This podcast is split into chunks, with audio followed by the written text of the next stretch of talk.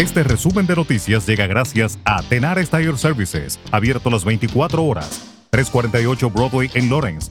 Teléfono 978-327-6802.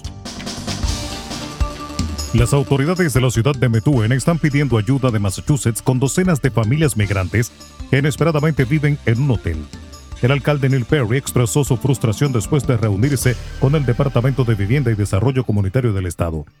Dijo que estaba buscando respuestas después de que las familias fueran llevadas a un hotel en la ciudad sin previo aviso. Después de la reunión, Perry dijo que se enteró de que las 55 familias incluyen 86 adultos y 130 niños, más de 70 de los cuales están en edad escolar.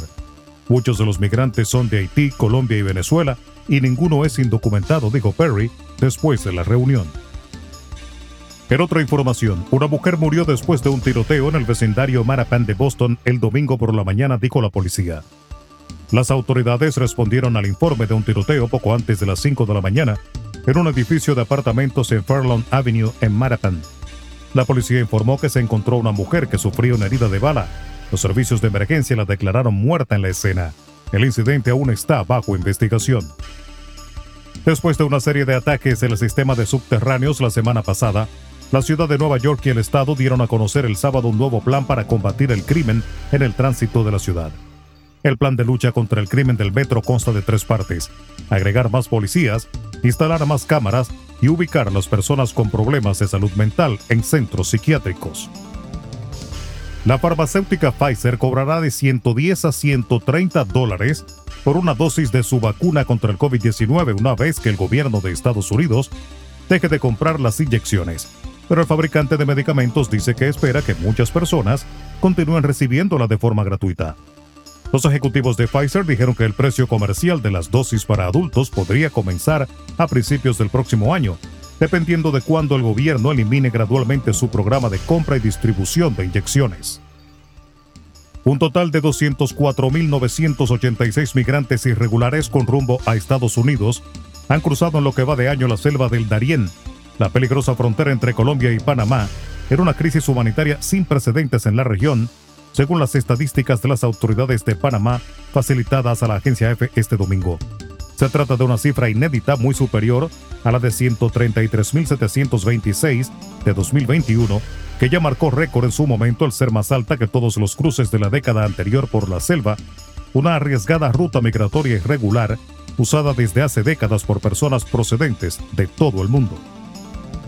Un grupo de 54 personas, 47 hombres, 5 mujeres y 2 menores de edad, fue detenido la madrugada de este domingo por las autoridades federales y locales de Puerto Rico mientras se intentaban llegar de manera ilegal a la isla caribeña. Esta es la operación con indocumentados más reciente en Puerto Rico desde que el pasado martes más de 100 migrantes, en su mayoría presuntamente haitianos, llegaron ilegalmente hasta Isla de Mona. Y el ministro de Interior y Policía de la República Dominicana, Jesús Vázquez, mediante una rueda de prensa realizada el domingo en el Ayuntamiento de Santo Domingo Norte, aseguró que no van a permitir por ninguna circunstancia que la delincuencia se apodere de ese municipio. Vamos a trabajar con ustedes una serie de acciones que vamos a llevar gradual hasta el día 3, expresó Chu Vázquez, ante las inquietudes de dueños de bares y discotecas sobre la limitación del horario de ventas de bebidas alcohólicas hasta las 12 de la noche en la zona por los hechos delictivos, Vázquez explicó que tomarán cuantas medidas transitorias sean necesarias e informó que el primer compromiso del Estado es preservar la vida. Resumen de noticias. La verdad en acción. Jorge Auden. Conduzca seguro confiando el cuidado de sus ruedas a Tenares Tire Services, abierto las 24 horas, los 7 días de la semana. 348 Broadway en Lawrence. Al comprar gomas nuevas, recibe reparación de por vida, además de otros servicios también de por vida. Tenares Tire Services también ofrece alineación y balanceo y autodetailing. Las mejores gomas nuevas y usadas en Tenares Tire Services, con el trato afable de Brian de Peña y su equipo. Tenares Tire Services, 348 Broadway en Lawrence. Teléfono 978-327-6802.